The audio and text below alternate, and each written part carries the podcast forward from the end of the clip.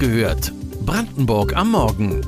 Euer tägliches News-Update von mods.de und lr.de aus der Region.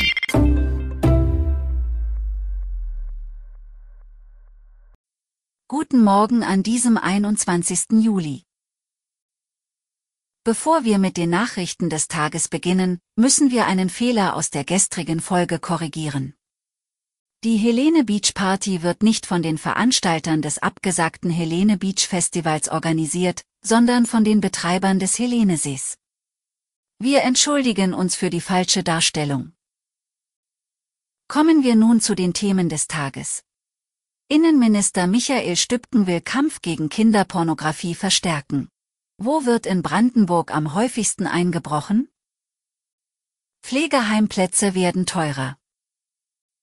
Das und mehr erfahrt ihr heute bei Wach gehört, Brandenburgs Morgen-Podcast von mods.de und lr.de. In den vergangenen zehn Jahren ist die Zahl von sexuellen Übergriffen auf Kinder in Brandenburg um 11 Prozent gestiegen.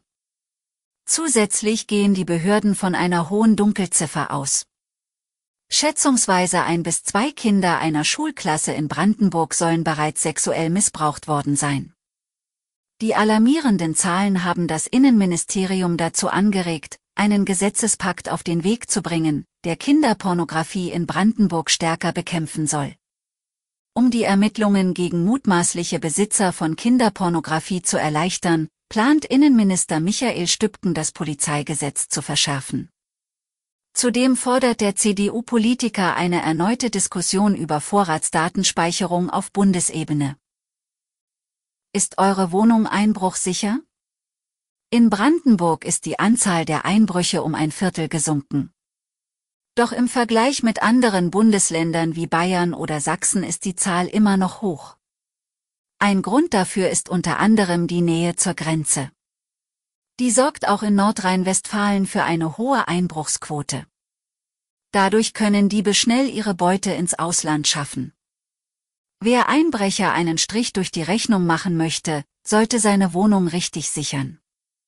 Dabei hilft es schon, wenn ihr eure Tür immer verschließt, wenn ihr das Haus verlasst. Ihr solltet auch euren Ersatzschlüssel nicht einfach unter der Vase vor dem Haus oder unter der Eingangsmatte verstecken. Welche Städte in Brandenburg besonders von Einbrüchen betroffen sind, erfahrt ihr auf mods.de und lr.de. Die steigende Inflation sorgt besonders bei Rentnern für leere Geldbeutel. 10 Prozent können in Brandenburg nicht von ihrer Rente leben. Seit 2005 hat sich die Zahl von älteren Personen, die Grundsicherung beziehen, fast verdoppelt, von knapp 4.900 auf rund 8.600 im Herbst 2021. Doch viele wissen nicht, dass sie ein Anrecht auf Grundsicherung haben. Besonders häufig sind dabei Frauen von Altersarmut betroffen. Als arm gilt in Brandenburg, wer von höchstens 986 Euro im Monat leben muss. Diese Zahl steht in einem harten Widerspruch zu den Pflegeheimkosten, die aktuell in der Region stark ansteigen. Grund hierfür ist der Zuwachs an Betriebskosten, die Auswirkungen des Ukraine-Kriegs und die neuen Tarifabschlüsse in der Pflegebranche. Durch diese erhöht sich der Lohn für Pflegekräfte, aber auch die Kosten für die Pflegebedürftigen. Allein in der Oderspree-Region steigen die Kosten für Pflegeheime in mehr als 30 Einrichtungen. 900 Euro mehr im Monat muss ein Angehöriger einer pflegebedürftigen Person aus Fürstenwalde zahlen. Und hierbei handelt es sich nicht um einen Einzelfall. Die Erhöhungen können von den Betroffenen allerdings verweigert werden.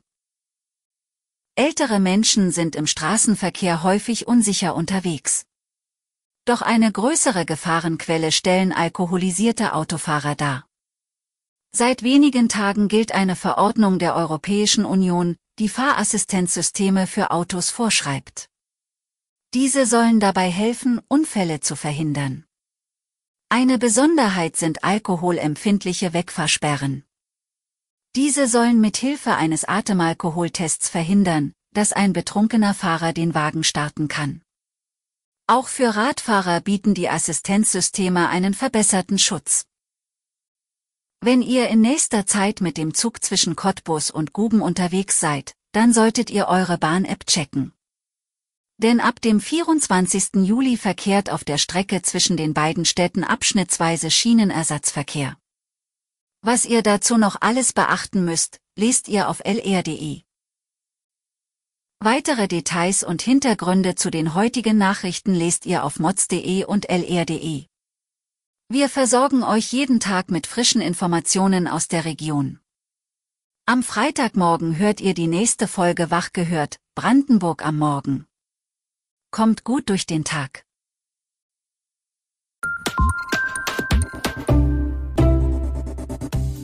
Wach gehört. Brandenburg am Morgen ist eine Produktion von mods.de und lr.de. Wir freuen uns auf euer Feedback per Mail an wachgehört.mods.de. Ihr findet uns auf allen bekannten Podcast-Plattformen. Abonniert uns für euer tägliches News-Update.